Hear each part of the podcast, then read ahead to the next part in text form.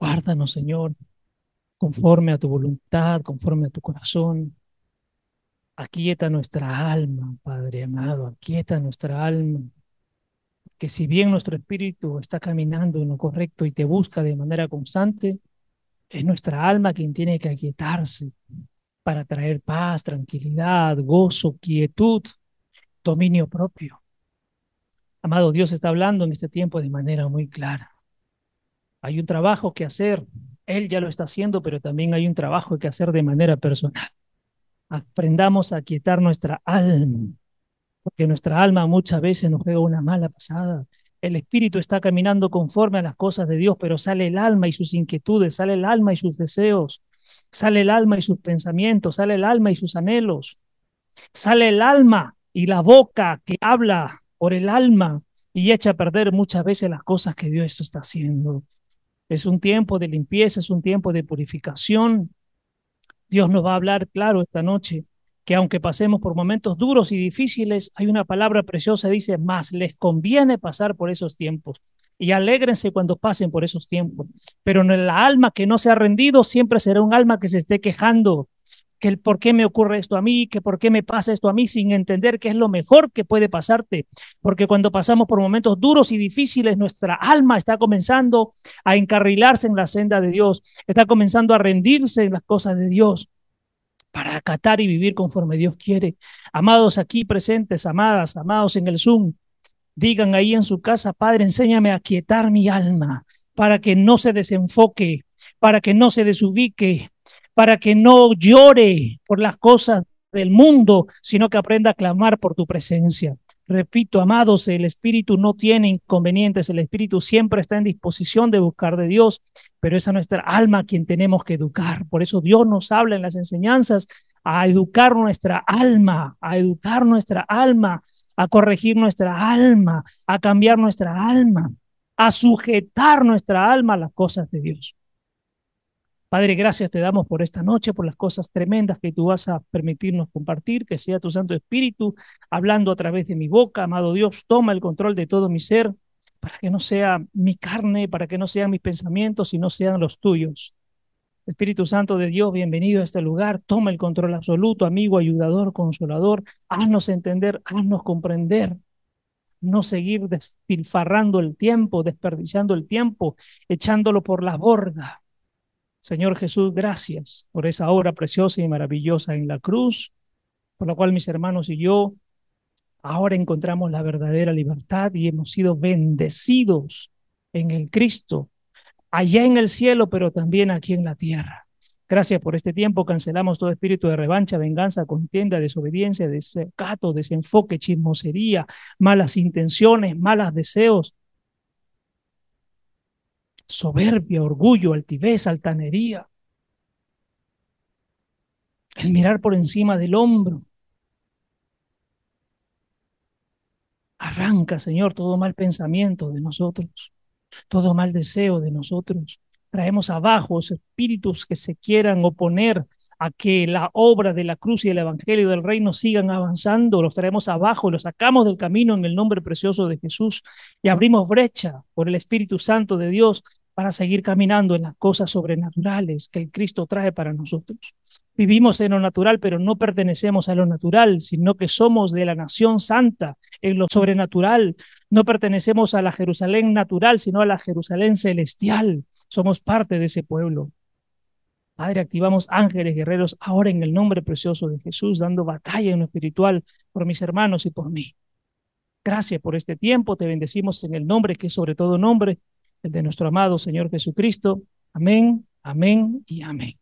Listo, amados, tomen asiento, por favor. Listo, vamos a compartir, amados, esto tremendo que Dios ponía para esta noche.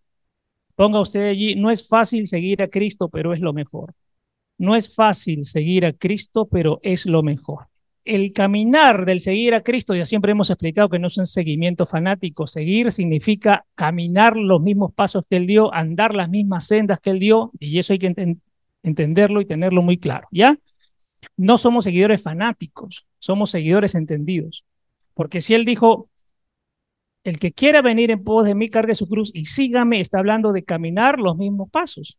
no es un seguimiento fanático, porque el fanatismo en el mundo ha generado esto, religiones, denominaciones y sobre todo divisiones. Pero el seguir es, si yo camino aquí, ponte detrás de mí y camina la misma ruta. Eso es lo que el Señor nos quiere enseñar. Vamos, por favor, un saludo a los que están conectados en la plataforma. Segunda de Corintios capítulo 1. Segunda de Corintios capítulo 1 y vamos a partir del verso 3. Segunda de Corintios capítulo 1 y partimos del verso 3. Ahora, quiero que entienda, si usted se da cuenta en el título que estamos empleando, miren cómo empieza el verso 3. Antes de hablar, antes de quejarse, antes de pedir, antes de decir, Señor, ¿por qué me ocurre esto a mí? ¿Por qué me pasa esto a mí? Empieza que bendiciendo y alabando y adorando. O sea, prestemos atención aquí. Antes de entrar a dialogar con nuestro Padre, lo primero que debemos hacer es un acto de reverencia. Y un acto de reverencia es un acto de agradecimiento y de bendecirlo a Él de alabarlo y de adorarlo. Por ahí parte todo. Para luego ir dando los pasos a lo que requerimos de Dios, lo que necesitamos que Dios haga en nuestra vida, no por nosotros, sino que haga en nuestra vida. Pero vamos a partir por aquí. Verso 3 dice, en esta versión que está en pantalla, bendito, alabado y adorado con gratitud. Escuche por favor esto. En la alabanza y la adoración, ¿qué es lo que tiene que fluir? la gratitud, no el pedir. Escuche, porque mucha gente en el mundo de religiones y denominaciones y hasta en el liderazgo, cuando se entra a la alabanza y a la oración, siempre se dice, pide, pide. No, no, no, no es pide. Empieza por agradecer, porque en el agradecimiento estamos reconociendo quién es Dios para nosotros. Pero hay gente que apenas empieza una oración o una alabanza, automáticamente llegan a pedir, o sea, a exigir que Dios haga cuando debe ser al revés. Primero reconocer ante quién estamos. Por ahí partimos. Por eso mira lo que está enseñando Pablo acá. Dice, bendito, empieza por bendecir a Dios. Alabado y adorado con gratitud. O sea, sin importar y sin mirar mi circunstancia, porque se trata aquí de salir del momento natural para ir a lo espiritual y sin mirar lo que estoy pasando, simplemente decirle gracias. Repito, yo tengo que salir de lo natural, o sea, dejar de mirar el plano natural para entrar en lo sobrenatural y a pesar de lo que pueda estar pasando a mi alrededor, siempre decirle gracias. Por ahí empieza una oración, o por ahí empieza una alabanza, por ahí empieza una oración, es simplemente un diálogo con Dios. Primero bendecirlo a Él por quien es. Y luego mi alabanza y mi adoración es gratitud. Dice, con gratitud sea el Dios y Padre de nuestro Señor Jesucristo, Padre de misericordia. Miren qué precioso lo que está diciendo aquí. Lo primero que recordamos, más que pedir, es gracias por tu misericordia. Gracias por tu amor, por tu bondad. Gracias por tus favores. Gracias porque aunque no lo merecía, tú estás en el asunto. Gracias porque aunque yo era vil y menospreciado, tú me arrancaste de ahí para ponerme en otro lugar. Y entonces donde tú me has puesto, yo estoy para servirte. No para exigirte, sino para servirte. Dice, Dios de todo consejo sanador. En su Biblia va a decir, Dios de, lea por favor, verso 3. De consolación, dicen algunos. ¿Sí? Otro, ¿qué más dice? Misericordioso, ¿qué más? De toda consolación. Ahora escuche, cuando alguien dice, yo necesito que me consuele, vamos a llevarlo a esta versión. En realidad lo que está diciendo es, yo necesito de Dios un consejo que me sane. Punte. Cuando usted dice, quiero consolación y misericordia de Dios, en realidad lo que usted le está diciendo a Dios, necesito un consejo tuyo que me sane.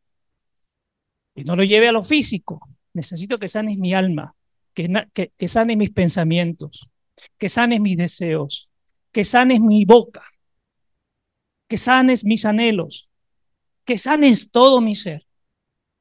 Por eso el consejo que viene de Dios es un consejo sanador para nosotros. Y si yo voy a una persona, un hermano o hermana o creyente, y voy a pedir un consejo, tiene que ser un consejo sanador.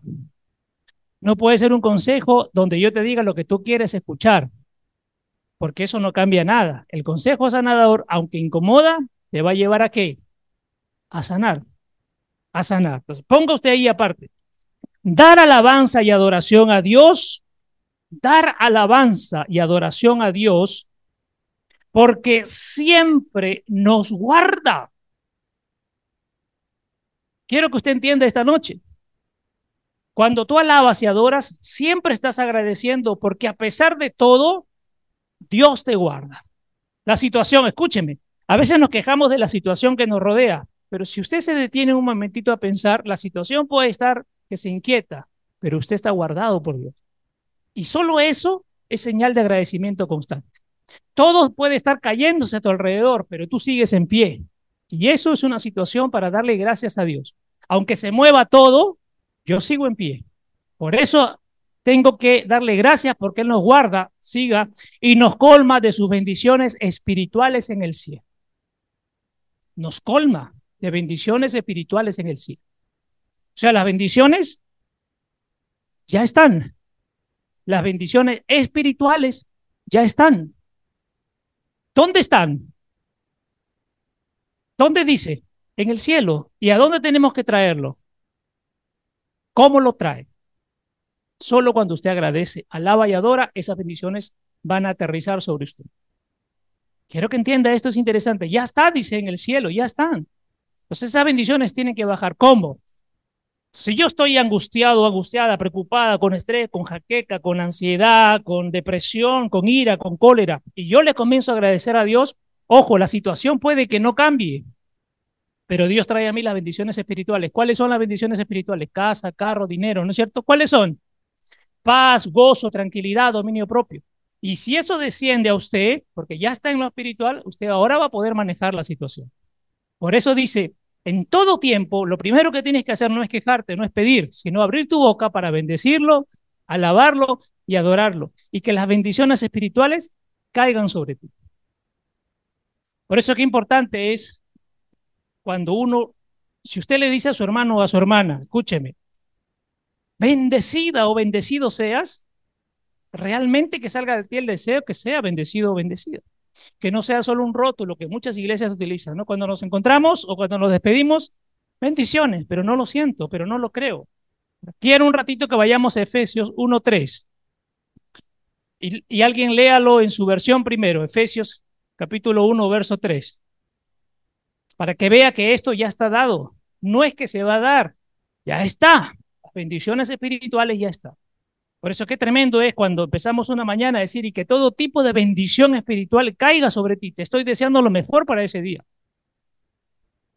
Te estoy deseando lo mejor porque cuando yo te digo a ti que las bendiciones espirituales caigan sobre ti, yo no estoy solamente hablando de algunas, sino que todas caigan sobre ti. Que los frutos del Espíritu caigan sobre ti. Lea alguien Efesios 1, verso 3, por favor. ¿Qué dice? Demos gracias. ¿Por qué dice ahí? Ahora dice que Cristo traerá, que ya trajo. Escúcheme ahora. Si usted cree en Cristo y recibió al Cristo, ¿dónde están las bendiciones ya? Ya están. Entonces, mire, que Dios nos siga ayudando y aclarando. Si ya están las bendiciones, ¿por qué a veces salimos a buscar soluciones fuera cuando la solución ya está dentro? ¿Por qué pierdes la tranquilidad si la tranquilidad ya vive en ti? ¿Por qué haces guerra si la paz ya está en ti? ¿Por qué te descontrolas si el dominio propio ya está en ti? No sé si me estoy dejando entender. Dice aquí, ya está, Cristo lo trajo. Si Cristo vive en mí, yo tengo que tener la certeza que esas bendiciones espirituales del reino celestial de Dios ya están en mí. No es en un futuro, ya están, ya están.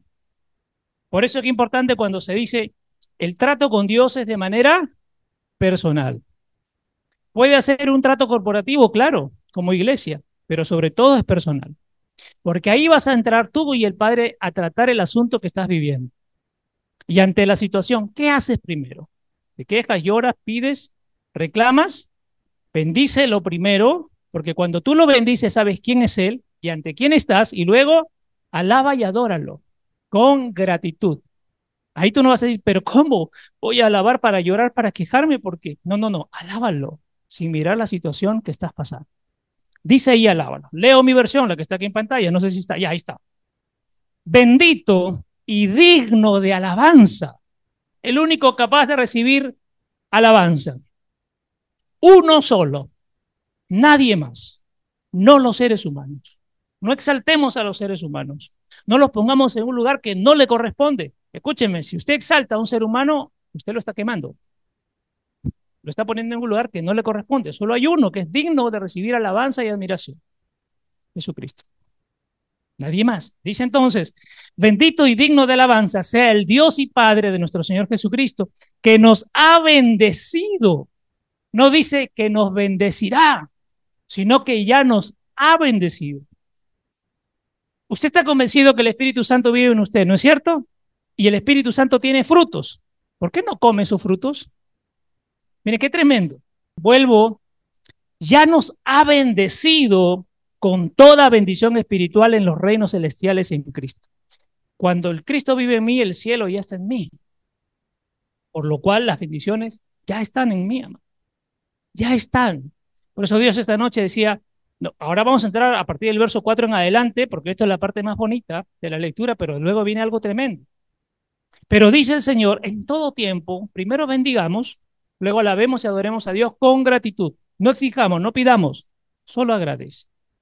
Porque cuando tú aprendes a agradecer aún en los tiempos malos, ahora vamos a comprender lo que sigue en la lectura, que es tremendo. Vamos, verso 4. Luego de alabar y de adorar y bendecirlo, el verso 4 nos enseña algo precioso.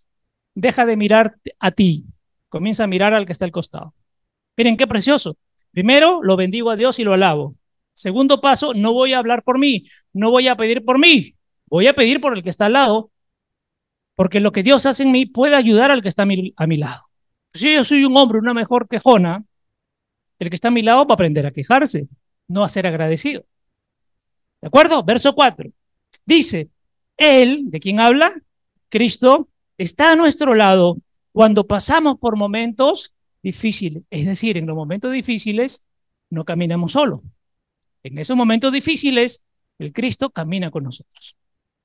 El Cristo está caminando en tu crisis contigo, en tus arrebatos. Ahí está el Cristo observado. Es lo que vas haciendo, a escondidas, vas, nadie me ve en esta calle, yo pude hacer la cosa. Ojo, el Cristo va a tu lado. Está a tu lado. Dice así. Y antes de que nos demos cuenta, nos pone al lado de otra persona que está pasando por momentos difíciles para que podamos estar ahí para esa persona como Dios estuvo ahí para nosotros. Escúchame. Lo primero es, lo bendigo, lo alabo, lo adoro, le agradezco y lo segundo es, voy a comenzar a mirar al que está a mi lado. A veces nos estamos ahogando en un vasito con agua y hay otros que están en una piscina ahogándose pero somos incapaces de mirar al del costado. Estoy tan metido en mi propio yo que yo considero que luego de darle gracias, automáticamente empiezo a pedir. Y dice que Él está caminando contigo. ¿Por qué? ¿Cuál es el propósito? De trabajar contigo y hacerte madurar, porque lo que tú pasas será modelo de ayuda para los que están a tu lado. Entonces no se trata de quejarme, porque si yo voy a decirle al del lado, quéjate para quejarnos juntos, los dos vamos a ser inmaduros y no vamos a avanzar en las cosas de Dios. Tengo que enseñarle al que está a mi lado que a pesar de las circunstancias y momentos difíciles, yo creo y estoy convencido que Dios me va a sacar de esa situación, que Dios está a mi lado trabajando conmigo. Y si lo va a hacer conmigo, también lo va a hacer contigo. Eso es lo que quiere Dios para nosotros. Nota ahora, el Señor nos pide no poner la mirada en nosotros. Y a veces decimos, yo quiero que todos entiendan lo que estoy pasando. No, no, no es necesario. Dios ya lo sabe es entre tú y Dios. Pero tranquilo, saca la mirada de ti, saca la mirada de ti. Dice, sino en la gente que necesita de Él. Deja de poner la mirada en ti, sino pon la mirada en la gente que necesita de Él. Escúchame, tú tienes al Cristo y con eso te basta. Y hay gente afuera que no lo conoce. Y tú tienes que ir por aquellos que no lo conocen. Tú estás bien dentro de todo, estás bien porque dice que Dios no te dejará caer. Pero hay gente afuera que necesita. Entonces tu mirada no puede estar centrada en ti, sino en los de afuera. Aquellos que requieren consolación, refugio, misericordia y ayuda. Hacia ellos, amados, hay que ir, tal como nosotros ya lo hemos recibido. Nosotros ya recibimos consolación, ya recibimos refugio, ya recibimos misericordia y ya recibimos ayuda de Dios. Ahora es tiempo de todo eso que has recibido, llevarlo, no mostrarlo solamente, llevarlo a los que requiere. Por eso Dios está llamando en estos tiempos a, que, a movernos. Alguien que está fuera y que no conoce, que dice que necesita consolación, que es el consejo sanador, estaba en el verso 3. Gente que necesita refugio, y no se trata de meterlos a refugiar bajo un techo, necesitan el refugio de la consolación del, Cristo, del Espíritu Santo. Eso necesita. Misericordia y ayuda. Listo, verso 5, vamos. Ahora entra a explicar lo que te pasa a ti. Ojo, tenemos un montón de tiempos difíciles que vienen de seguir al Mesías. Aquí está lo tremendo. Todos cuando decidieron aceptar al Cristo en su vida fue de manera voluntaria, ¿cierto? Pero quiero que entiendas esto.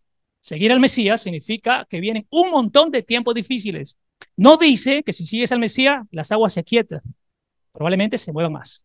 ¿Y dónde se van a mover? ¿Por dónde empieza? Siempre decimos en tu casa. Cuando tú no seguías al Cristo, entre comillas, todo iba bien, porque estaban habituados a ese estilo de vida. Pero cuando el Cristo te saca de ahí y te dice, sígueme, todo se agita, porque esa calma ya no le conviene que tú salgas de ahí. Entonces, esa calma entre comillas, ¿no? Se comienza a agitar todo y te van a querer mover, te van a querer inquietar y desestabilizar. Pero dice la palabra que si tú sigues al Mesías, prepárate, porque los tiempos serán aún peores. Ojo, tú no, lo que te rodea. Todo lo que te rodea se va a mover, todo se va a mover. Ya no eres parte de. Por eso, cuando tú eras parte de ese espacio, las cosas no se movían, porque era un estilo de vida. ¿Cuál? El del mundo, el sistema del mundo imperaba. Pero cuando el Cristo llega y te saca, hay un desencaje, falta algo ahí y todo se va a mover. ¿Para qué? Tratar de encajarte nuevamente al sistema. Pero tú ya no eres de ese sistema, tú eres del sistema del rey. Por eso la palabra dice, seguir al Mesías significa que habrán un montón de tiempos difíciles. Todos los días no es una batalla, ¿acaso? Todos los días. Desde levantarse nomás. ¿Te cuesta levantarte a orar o no? Ya es una batalla. El cuerpo y la mente o el alma habituado a un estilo de vida, el espíritu le dice, el espíritu de Dios viene a tu espíritu y le dice, levántate. Y ahí empieza una batalla desde las 2, 3 de la mañana. Todo el tiempo es una batalla. Continúo leyendo. Pero no más, y aquí viene lo precioso, no serán nunca más que los buenos tiempos de consuelo curativo. Se levanta algo y Dios viene aquí a darte consuelo, que cura, que sana, que restaura, que edifica, que ministra, que cambia, que transforma, que regenera. Eso va a venir a tu vida. Por eso, no se trata de mirar, porque si tú miras las situaciones difíciles te vas a complicar, porque son un montón, dice la palabra. Pero dice, pero no serán más de los tiempos de sanidad y de curación, de tiempos curativos que Dios trae para ti. Entonces no mires para acá. ¿Dónde tienes que mirar? Al otro lado, a lo que Dios ya tiene para ti. Mentalidad, amados. Mentalidad. Tú estás en el centro Dios te dice, esto hay, pero no te olvides que yo tengo esto para ti. No mires para allá mira para acá y muévete hacia acá, porque ya fue dado. Amén. Porque dice, ya está. ¿Qué es lo único que tienes que hacer? Por eso que dijo el Señor Jesús, yo me voy, pero no los dejo solos. Quiere decir que siempre habrá alguien que les hará qué cosa? Recordar todo lo que yo les he dicho, pero también traerá la revelación del trono de Dios. Entonces, si estoy en un momento difícil, ¿a quién tengo que acudir? Dice entonces aquí, hay buenos tiempos de consuelo curativo, tiempos de tranquilidad, tiempos de aliento, consolación abundante por medio de Cristo. Es verdaderamente más que suficiente para soportar lo que debemos soportar. O sea, en ti ya están las armas para soportar todo lo que viene. En realidad el sistema del mundo no tendría por qué vencerte, porque todo lo que tú necesitas para soportar lo del sistema ya fue puesto en ti por quién? Por Cristo. Ya lo tienes. Ya lo tienes. No necesitas más. Ya está en ti. Ya está en ti. Créelo. Créelo que ya está en ti. El Señor nos dice que entendamos que tendremos tiempos de aflicción por el solo hecho de seguirlo. El solo hecho de seguirlo, el Señor te dice, hey, por si acaso ven tiempos de aflicción. Es decir, el caminar sus caminos. El que quiera caminar los caminos del Señor Si Él al caminar ese camino pasó de todo y tú estás siguiendo el mismo camino, tú no te puedes escapar de eso. Ahora veremos que te conviene pasar. ¿De acuerdo? Pero tenemos que caminar por ahí. Pero que lo que viene, si soportamos, serán tiempos de paz y tranquilidad para mantenernos en pie y llenarnos de gozo. Escuche, mientras ustedes más aflicciones tengan, ¿qué viene después? Más que más gozo. Más gozo. Vamos un ratito a Primera de Pedro, capítulo 4, verso 13. Sin perder la lectura principal que es Segunda de Corintios 1, ¿ah? ¿De acuerdo? Vamos a Primera de Pedro, capítulo 4, verso 3. Lo leo. Escucha, escucha. Dice así, en, pero en la medida en que compartas los sufrimientos de Cristo, que dice aquí, sigue llorando, ¿no? Sigue quejándote. ¿Así dice? No. ¿Qué dice, amadas? Ah, entonces di al que está a tu lado, dile, dile, voltea al que está a tu lado y dile, mientras yo más comparta los sufrimientos de Cristo, más me alegraré. Amén. Qué tremendo. O sea, ya no va más eso. Sino dice aquí, a medida que comparta los sufrimientos de Cristo, sigue alegrándote para que cuando se manifieste su gloria, llena de su resplandor y esplendor, te regocijes con gran... Ahora escuchen. Los sufrimientos, si compartimos los sufrimientos del Cristo, debemos alegrarnos, porque esa alegría nos permitirá qué cosa? Cuando resplandezca el poder del Cristo, gozarnos con él. Porque a veces Dios ya te, da, te está dando tiempos de gozo y tú no te das cuenta por andar quejándote, por andar llorando, por andar mirando lo negativo de lo que ocurre. Y aquí dice, muy precioso, mientras tú compartas los sufrimientos de Cristo, alégrate, porque cuando se manifieste su gloria, llena de su resplandor y esplendor, te regocijes con gran gozo. ¿Y qué cosa es regocijarse? Disfrutarlo, ¿no es cierto? De manera excéntrica. Y nos gozamos en Cristo. ¿Cuántos realmente se están gozando en el Cristo en su vida? Pero, y la pregunta es, ¿se fueron los problemas o se agravaron? Pero ¿cómo están ustedes ante los problemas? Jijiji. Ven nomás, aquí te espero. Ven nomás que aquí te espero. Porque al final, aunque esto me cause dolor y sufrimiento, lo que me espera es un gran gozo si me mantengo en la línea del Cristo. Si sigo caminando los caminos del Cristo, si Él ya entró en gozo, en reposo y en gobierno y gloria, eso es lo que me espera a mí también. Si, si me dejo de quejar, claro está. Verso 6. Vamos. Estamos en 2 Corintios 1, ahora vamos al verso 6. Escuche, acostúmbrese a esto. Hasta tu familia te va a decir conchudo, frío, ya no tienes amor. Antes, si a mí me pasaba algo, tú corrías a atenderme. Antes, si tú llorabas conmigo, antes hasta peleaba conmigo, pero hoy no me haces caso, porque Cristo está transformando nuestro corazón. Dice aquí, ante los problemas, no me tengo que enojar ni llorar, sino alegrarme para encontrar al final qué cosa? El gozo. Entonces, con muchos cristianos que son entendidos, la gente dice, qué frío, qué frío que eres tú. No, no soy frío. Créeme que entiendo lo que pasas. Pero ¿qué hacemos si tú te deprimes? Yo te abrazo y nos deprimimos juntos. ¿Y qué nos saca de aquí? Pero si yo tengo al Cristo y tú estás mal, yo llego para abrazarte, pero para darte la palabra que te saque de ahí. No sé si me dejo entender. Vamos, vamos, verso 6.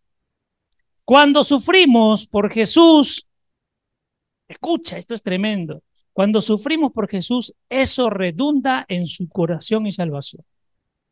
Cada vez que hay más sufrimiento, en realidad lo que está haciendo Dios contigo, ¿qué es? Curándote. Escúchame, porque el sufrimiento redentivo, claro está, ¿a dónde te lleva? A desprenderte de cosas. Y cuando tú te vas desprendiendo de heridas y de llagas, ¿qué está pasando contigo? Estás sanando. Por eso, mire esta mentalidad tremenda. Cada vez que haya un sufrimiento redentivo en ti, a través de Jesús, estás sanando. Estás curando tus heridas. Pero yo lo que quiero es, a través del Cristo, traerte una palabra de sanación, de curación, de salvación, no de más dolor. ¿De acuerdo? Sigo. Si nos tratan bien, nos echan una mano y nos dan una palabra de aliento. Eso también redunda en su beneficio, le estimula a seguir adelante de frente y sin flaquear. Redundo aquí.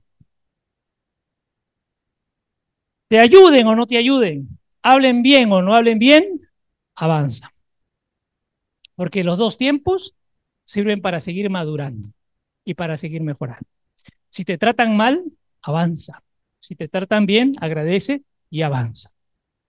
¿De acuerdo? Miren, vuelvo a leerlo. Cuando sufrimos, porque en una dice cuando sufrimos y la otra cuando nos tratan bien.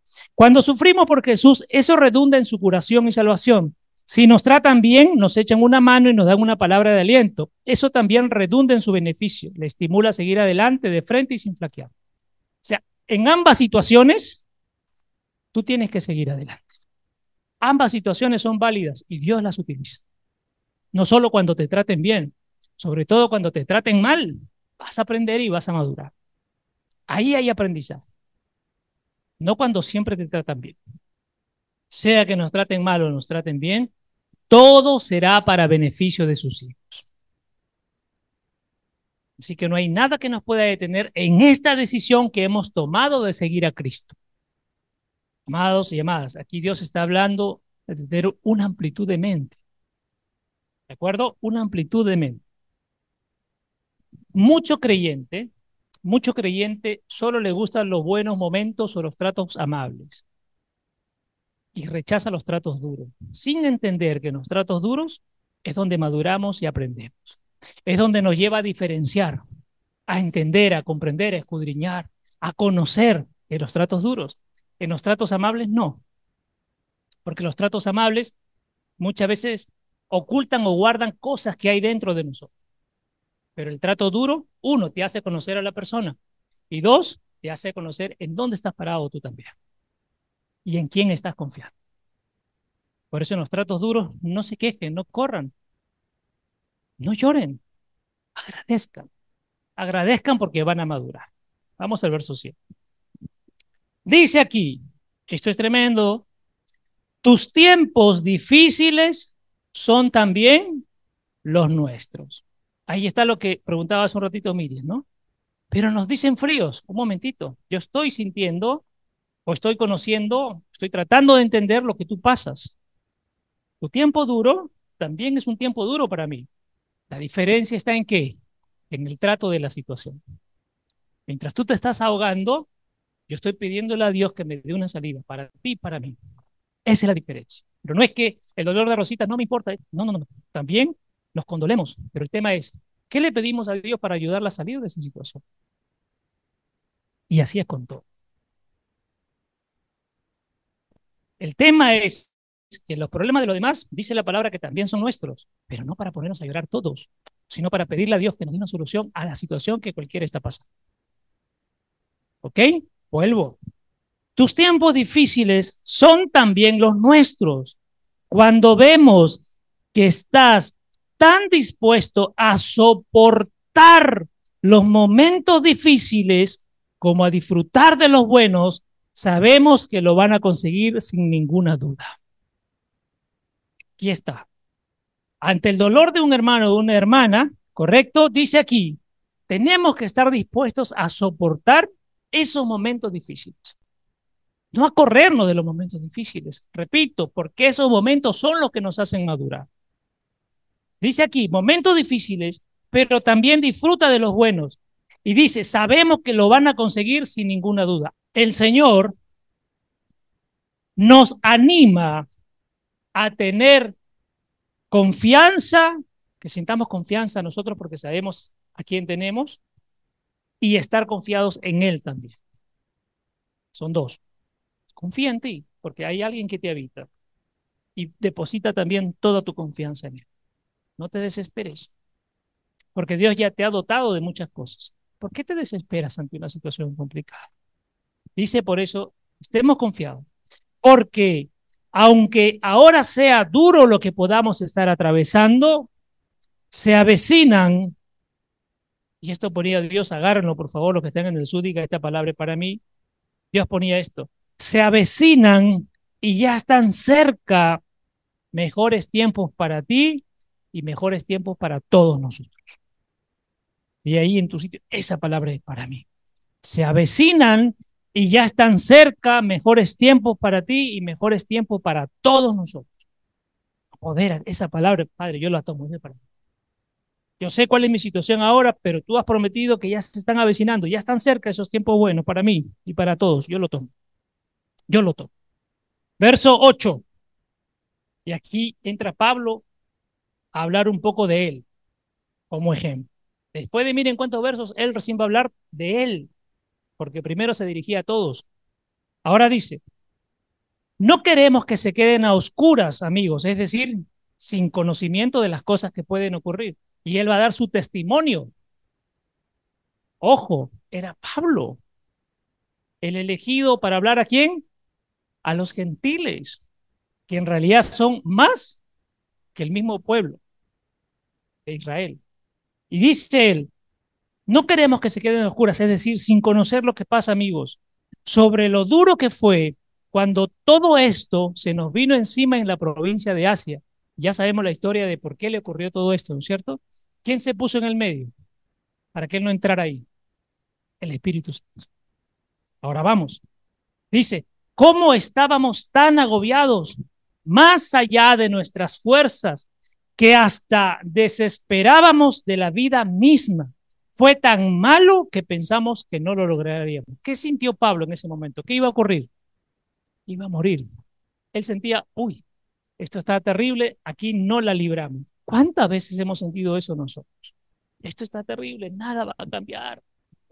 El Señor es claro en hacernos saber que pasaremos tiempos difíciles y otros muy complicados, que te sentirás desfallecer. Ahora mira esto que me ponía el Señor, anótelo despacito y luego paramos y hagan sus preguntas. Anote. Unos serán tiempos que Dios te permite pasar y otros serán tiempos que Él los genera para que no vayas ni hagas algo que está fuera de su voluntad. Unos tiempos Él va a permitir que tú los atravieses. Pero otros tiempos, cuando tú quieres hacer las cosas de tu manera y salirte de las cosas de Dios, Él mismo lo genera. ¿Con qué propósito? Que no vayas a hacer algo que te pueda perjudicar y que te arranque de su voluntad. Y que termines haciendo tu propia voluntad. Son dos tiempos. Qué tremendo. El primer tiempo, el que Él permite que pases, te madura, te hace crecer, te hace perspicaz, te genera inteligencia espiritual. El segundo lo genera para evitar que tú te vayas y te pierdas y que termines haciendo tu propia voluntad. Vamos a ver una lectura preciosa. Hechos 16, 6. Hechos 16, 6. Y aquí vamos a ver el segundo ejemplo. Hechos 16.6. Léalo alguien, por favor, y luego vamos a la pantalla. Léalo en su versión, alguien. Quien lo encuentre, ya, ya lo encontré. Hechos 16.6. Escuche. ¿A dónde terminaron yendo ellos? Pablo y su gente. ¿A Asia fueron? No. Él quería ir a Asia Menor, al lado occidental de Asia. Y el Espíritu le dijo, no, te vas al otro lado. Es decir, le hizo pasar por momentos duros y críticos porque ¿quién intervenía ahí para que no entrara? Porque el Espíritu decía, tienes que hacer lo que yo te pongo, pero Pablo quería hacer su propia voluntad. ¿Se entiende? Entonces, estos son los otros tiempos que Dios manda a su Santo Espíritu y bloquea algunas cosas para que tú no termines haciendo tu voluntad y te alinees y te enfoques en la voluntad de Dios. Ahora se entiende el otro tipo de tiempo, uno es el que Él permite que tú cruces, otro es el que Él genera para que no caigas en otras cosas. leo mi versión que está en pantalla. Pasaron por el territorio de Frigia y Galacia después que el Espíritu Santo les prohibiera hablar la palabra. ¡Qué tremendo! Oye, pero es Pablo. ¿Y la misión cuál era de Pablo? Llevar el mensaje, llevar la palabra. Oye, parece una contradicción. Y es que el Espíritu dijo, esta zona, no, anda donde yo te mando. Entonces dice, el Espíritu Santo les prohibiera hablar la palabra en la provincia de la costa occidental de Asia Menor. El Espíritu Santo dijo, para allá no. Pero yo voy a ir, para allá no. será en el tiempo que yo te ponga, no en el tiempo que tú quieras. Y no abrirás tu boca ahí porque no quiero que lo abras. Yo quiero que abras tu boca y enseñes a este otro lado, no donde tú quieres. Estos son los tiempos que Dios genera para evitarnos algunas cosas. Y escúcheme, los tiempos que Dios genera para evitarnos pueden ser muy dolorosos, porque es la única manera que entiendas que ya no tienes que seguir haciéndolo o que tienes que parar o que no debes hacer lo que tú quieres. Pero son tiempos de Dios. Ambos tiempos nos enseñan a qué? A madurar y a entender y a escuchar la voz de Dios. No es con nuestra fuerza, no es con nuestros ánimos, no es con nuestras emociones, no es con nuestros deseos, es con el Espíritu Santo. El Espíritu es el que tiene que poner los tiempos si vamos a algún lugar o no vamos a algún lugar. No nos emocionamos. No son nuestros deseos. Es lo que quiere el Espíritu.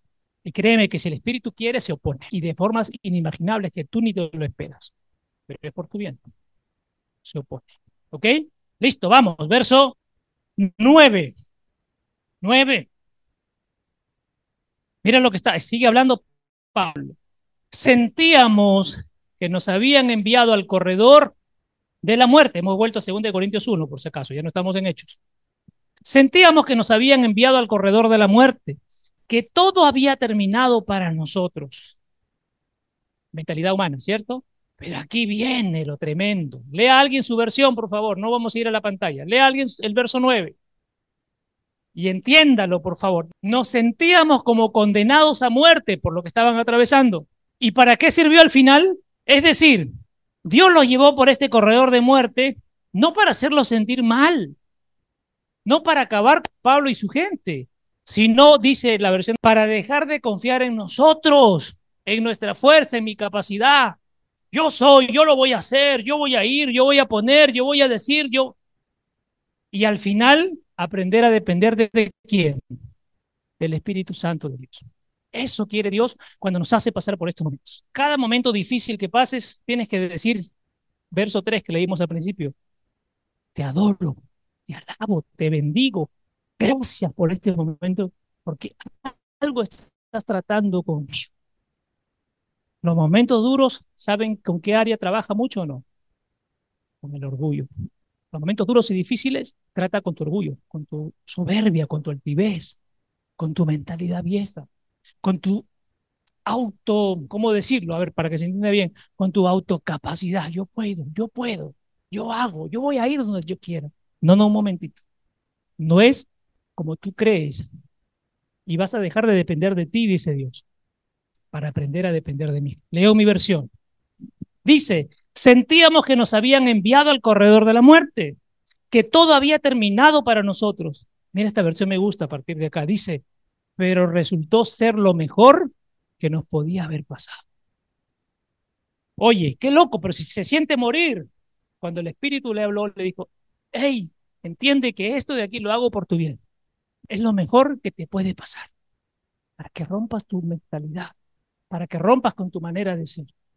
Yo no te necesito así, no necesito que dependas de ti, necesito que dependas de mí.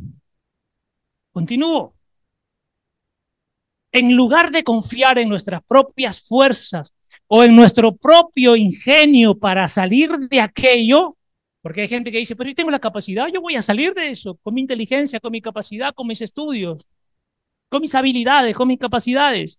Dice aquí, en lugar de confiar en nuestras propias fuerzas o en nuestro propio ingenio para salir de aquello, nos vimos obligados a confiar totalmente en Dios. Eso quiere Dios que confiemos totalmente en Él, no una parte, no el 80, 70, 50%, 100% confía. Por eso, los momentos duros, ahora aprendan, estar trabajando. Sobre todo, trabaja con el orgullo. Y escúchame, Dios me ponía, hay dos o tres hombres, hombres, hablo hombres, sexo masculino, que Dios ya los va a sacar de su situación. Pero escúchenme, amados. Si el salir de tu situación, Dios va a abrir gran bendición. Si tú, por recibir ahora la gran bendición de Dios, vuelves al orgullo, la próxima vez no la cuentas. Yo no sé quiénes son, pero Dios ha tratado con el orgullo y con la soberbia y los ha llevado a los lugares más bajos y han se han abandonado en el Señor y, y, han levantado el rostro a decir, te reconozco que tú eres Dios, rompo con mi soberbia. Ahora viene un tiempo de abundancia. Pero, amados, yo no sé quiénes son. Cuando Dios los vuelva a poner en ese lugar, no se vuelvan a llenar de orgullo, porque la segunda caída va a ser muy difícil y va a tardar más tiempo. ¿De acuerdo? Por eso dice aquí, en lugar de confiar en nuestras propias fuerzas o en nuestro propio ingenio para salir de aquello, nos vimos obligados a confiar totalmente en Dios. Una idea nada mala, ya que es el Dios que resucita a los muertos. Dios va a resucitar a estos tres hombres porque han estado muertos. En lo natural han estado muertos. Y los va a resucitar. Los trae a la vida otra vez para que comprueben que Dios es real, pero que necesitaba procesarlos. Necesitaba procesarlos. Es necesario ser procesados. Yo le pido a Dios también cada día seguir procesando, porque yo entiendo, y yo entiendo que hay cosas en mí que tienen que seguir siendo arrancadas. No puedo ser tan necio de decir, no, en mí ya no hay nada que arrancar. Uy, si yo me vuelvo orgulloso y decir ya no hay nada, abajo. Necesito romper eso, porque no me sirves así. No me sirves. Ahora, no todo lo que te parece malo es realmente malo. A veces puede ser lo mejor que te puede pasar. Porque dejarás de confiar en ti y en tus fuerzas, en tus habilidades y en tus capacidades. Dios no quiere que confíes en tu fuerza, ni en tu capacidad, ni en tu habilidad, ni en tu propia confianza. Y termines abandonándote y confiando de lleno en Cristo. Qué precioso. Y ahí volvemos al verso 3. Ponlo un ratito, Ariel, por favor. Vuelve al 3.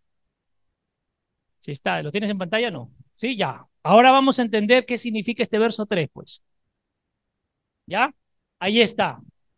Tomando lo que acabamos de compartir en el verso 9, que dice, no todo lo que parece malo es malo, y a veces es lo mejor que te puede pasar para que dejes de confiar en ti, en tus fuerzas, habilidades, capacidades, y te abandones y confíes de lleno en Cristo, Ahora sí puedo entender este verso 3 que dice, bendito, aún lo que me está pasando, Dios te bendigo. Y te alabo y te adoro por lo que me permites pasar y por los tiempos que tú has generado ahora para seguir acabando con mi viejo yo. Te bendigo Dios y te alabo Dios. Ahora lo entendemos. Y te doy gracias, gracias mi Dios y Padre de nuestro Señor Jesucristo, porque tus misericordias se renuevan y tu consejo siempre sana.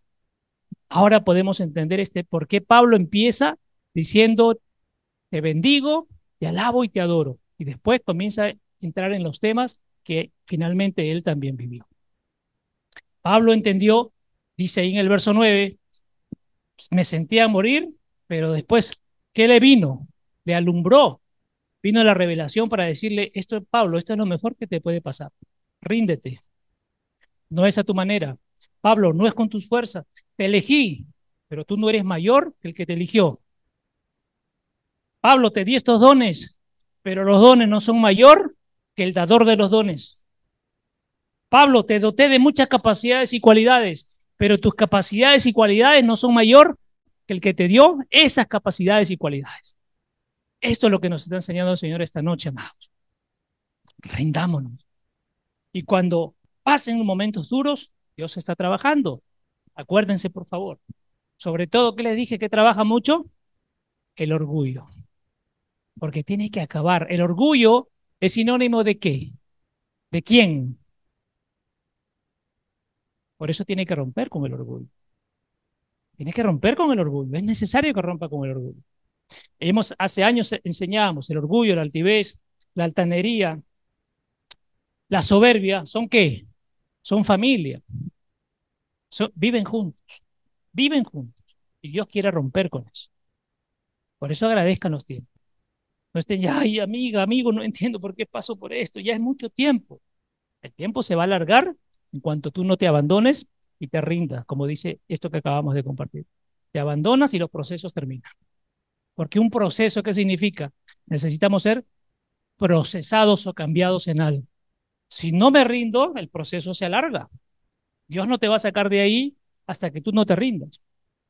Salvo que tú le digas, no quiero cambiar. Bueno, se acabó el proceso, pero sigue siendo el mismo. No hay cambio. No hay cambio. Verso 10. 10. Y aquí ya lo confirma Pablo y dice, y lo hizo. Él nos salvó de una amenaza de muerte tan grande y seguirá rescatándonos. Cuando Pablo reconoció que tenía que abandonarse por completo y entendió que el propósito de ese proceso era seguir transformándolo, él ahora dice, Dios lo hizo y nos salvó de esa muerte. Él veía la muerte y Dios lo sacó de la muerte. Pero antes, ¿qué hizo? Lo procesó. Y seguirá, ¿qué cosa? Rescatándonos. Por eso todo lo que se viene, amados, tengamos calma, porque Veíamos al principio, los frutos del Espíritu ya están dentro de nosotros, mantengamos la calma. Repito, y lo hizo. Él nos salvó de una amenaza de muerte tan grande y seguirá rescatándonos. En Él hemos puesto nuestra esperanza. ¿Dónde está tu esperanza, amada y amado? En Él. No está en los seres humanos, no está en el dinero, no está en las propiedades. Tu esperanza está en Él. Y esperanza tiene que ver con saber esperar. Calma. Continúo. Y Él nos rescatará de nuevo del peligro tantas veces como sea necesario. Cuando pases por peligros y momentos duros, dice aquí, Él volverá a rescatarte todas las veces que sea necesario. Si tú crees y confías, todas las veces que sea necesario recurre a Él y Él te rescatará. Lo dice la palabra. Desesperemos. Anote aparte. Debes estar plenamente seguro, segura, debes estar plenamente seguro de tu confianza en el Señor. Aquí hay una pregunta, mis amados y amadas. ¿Realmente su confianza es plena en el Señor en todo tiempo? ¿Lo abandonan todo en Él? ¿Se abandonan ustedes totalmente en Él? Si dice no, siga trabajando. Padre, enséñame, porque se trata de decir, Padre, enséñame a confiar totalmente en ti. Y si usted dice, sí, ya es plena, manténgala, por favor. Mantenga esa confianza plena. Pero si usted dice, así como yo, Padre, sigue enseñándome, Dios seguirá tratando con nosotros. Dios seguirá tratando con nosotros. Porque esto es sencillo de comprobar. Yo creo plenamente en Dios. Sucede algo chiquito y, si ya me, me pongo inestable, quiere decir que mi confianza no es plena. Y eso me está diciendo a mí, Dios me está mostrando, hey, tu confianza no es plena. Déjame seguir trabajando. Por, para eso sirve. ¿De acuerdo? Vamos. Entonces le decía, debe estar plenamente seguro de su confianza en el Señor, porque aunque no veas resultados a corto plazo, dice, anota, la mano poderosa del Señor vendrá a rescatarte tantas veces sea necesario, veces sea necesario. Así que no te preocupes si no ves resultados a corto plazo. No te preocupes si estás viendo las cosas gris. La mano poderosa del Señor vendrá a rescatarte todas las veces que sea necesario. ¿Cuándo? Cuando tu confianza esté plenamente en Él y cuando te hayas abandonado por completo, el Señor siempre te va a rescatar. Por eso leíamos al principio, Él te mantiene de pie. Las circunstancias se van a mover. Hemos leído hoy día. No es que las circunstancias se van a quitar, se van a mover. La clave está que tú te mantengas en pie y firme. Si tu confianza está puesta plenamente en Dios, tú te vas a mantener en pie, pase lo que pase, se mueva lo que se mueva. ¿De acuerdo? Y cuando te estás tambaleando y estás por caer, aparece la mano de Dios para decirte otra vez levántate y quédate parado. Afírmate en la roca. ¿Y quién es la roca? Jesucristo. Afírmense ahí. Vamos un ratito. Segunda de Timoteo 3:11. Acá está, mis amados. Qué precioso es esto. Persecuciones y sufrimientos, como los que me ocurrieron en Antioquía, en Iconio y en Listra, ¿Qué persecuciones soporté? Dice mi versión. Pero el Señor me rescató de todas ellas. Aquí está la confirmación. Vamos a pasar, pues, amados, situaciones complicadas y difíciles. Todo. Y, Pablo dice todavía así con este signo, ¿qué? O sea, como que se alera, pero es como decir, tú no sabes la persecución que yo tuve. Y tú no sabes la aflicción que yo pasé. Pero el Señor me rescató de todas. Aquí está la confirmación. Para que no se asusten, para que no teman, para que no se aflijan. Lo vamos a pasar y tremendo, pero la mano de Dios está con nosotros. Y lo declaramos esta noche, la mano de Dios está con nosotros, amados. Está con nosotros. Así que calma, calma, no desesperen, por favor. Dios ya dijo, los compartí hace un rato, ya están cerca los tiempos mejores para ustedes, para mí, para todos. Ya están cerca. Tranquilos, tranquilos. Verso 11. Volvemos, 2 de Corintios. Capítulo 1. Ahora vamos al verso 11 y finalizamos. Aquí viene algo importante que Dios ya lo puso. Los profetas de la casa lo afirmaron y el profeta que vino de afuera lo reconfirmó. Verso 11. Ustedes y sus oraciones, por eso es un tiempo que estamos orando, ayunando, intercediendo. Ojo, si ustedes se dan cuenta, vamos tres sábados, todavía no estamos orando por otros. Estamos orando para que Dios nos siga transformando y nos limpie, para ahora sí purificados salir por otros. Ustedes y sus oraciones forman parte de la operación de rescate. O sea, hay poder en la oración de quién? ¿En la oración de quién hay poder? Del justo. Quiere decir que en todas las oraciones no siempre hay poder, sobre todo en la oración del justo. Por eso aquí importante, antes de orar, es qué cosa, ¿qué hacemos los sábados? Primero nos arre, pedimos y perdonamos y luego entramos. Y luego entramos. Y claro dice la palabra, si tú vas a traer tu ofrenda al altar y tienes un problema con tu hermano, deja ahí la ofrenda, anda, solucionalo y luego ven y tráela. Igual es en la oración. Ahora, pero hay gente que no la veo, pero desde el Espíritu puedes pedir perdón y perdonar. Es importante. ¿Ya? Listo. Ustedes y sus oraciones forman parte de la operación de rescate. Tampoco quiero que lo ignoren. Qué importante. O sea, ah, la oración, ya la oración es un tiempo que se junten los que puedan, pues tranquilos, nos juntamos los que podemos. Pero ahí hay poder, porque tres semanas de poder han sido. Poderoso. Incluso ahora puedo ver sus rostros, dice, alabando a Dios por habernos liberado. Un rescate en el que sus oraciones han desempeñado un papel crucial. Las oraciones son muy importantes porque ¿qué, qué generan de Dios? Lo acabamos de leer. La liberación. Se hace indispensable conectarnos a la oración. La enseñanza es importante, claro que sí. Claro que sí, Jesús enseñaba, pero no desconectemos y no nos olvidemos de la oración. A veces un día, amados, podemos usarlo solo para orar. Podemos parar la enseñanza por un día, no va a pasar nada. Y ese tiempo dedicarlo a la oración. Es importante orar, Jesús lo hacía. Lo primero que hacía Jesús, ¿qué era? ¿Enseñar o era orar? Orar. Por eso repito, se hace indispensable conectarnos a la oración para interceder y pedir por los demás.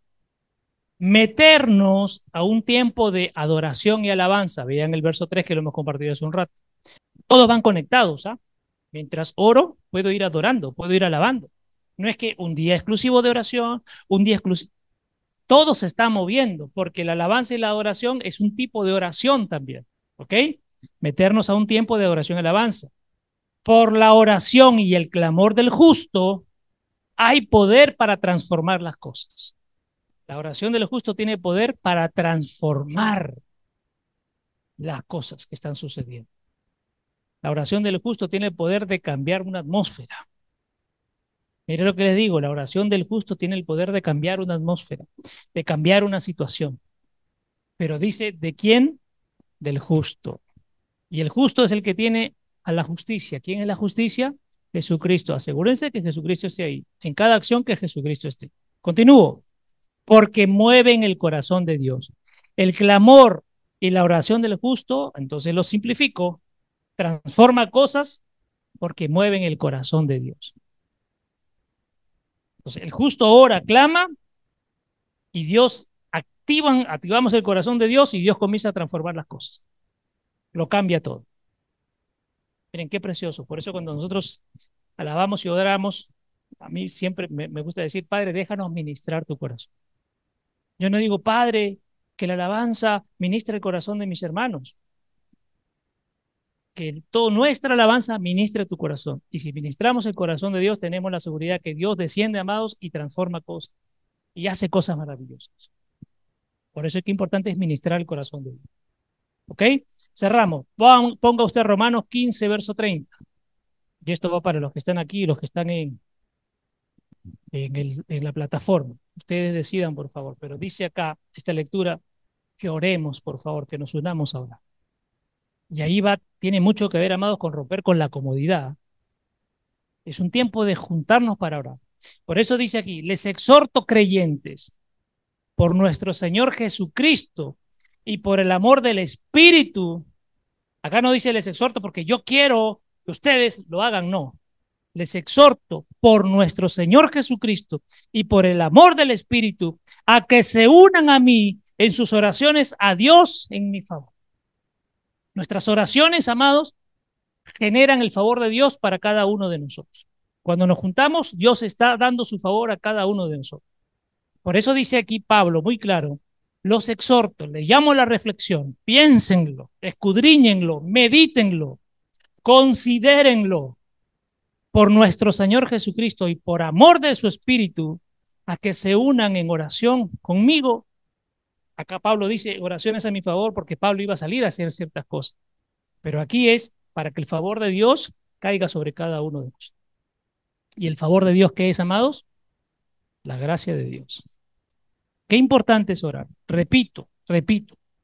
La enseñanza es importante, sí. Y venimos recibiendo enseñanza por años, pero hemos descuidado algunas áreas. Y Dios está llamando a volver a tomar esas áreas. Desde la guía del Espíritu, no por emoción. El Espíritu pone la pauta. No es nada preparado. El Espíritu pone la pauta. Pero necesitamos meternos en estos temas. Dios lo quiere. Repito, Jesús enseñaba así, pero lo primero que hacía era orar, interceder y muchas veces ayunar antes de salir al campo de batalla. Lo hacía primero, antes de salir. Mucho, en muchos lados se está dando prioridad a la enseñanza. Claro que sí, la enseñanza es fundamental, pero ¿y estas áreas las descuidamos? ¿Cómo generamos el favor de Dios? Mediante la oración, mediante la humillación personal delante de su presencia.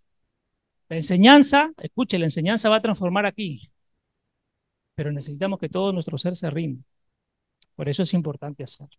Yo solamente digo considere. Consideren. La enseñanza hoy es ir por esa gente que requiere. dejemos de mirarnos a nosotros. Dios ya conoce nuestras necesidades y dice que va a nuestro lado, o sea, no nos abandone. Pero los que no lo conocen, por eso hay que ir. Listo, cerremos nuestros ojos entonces. Cerremos nuestros ojos. Un abrazo a los amados que están en la plataforma, sean muy bendecidos.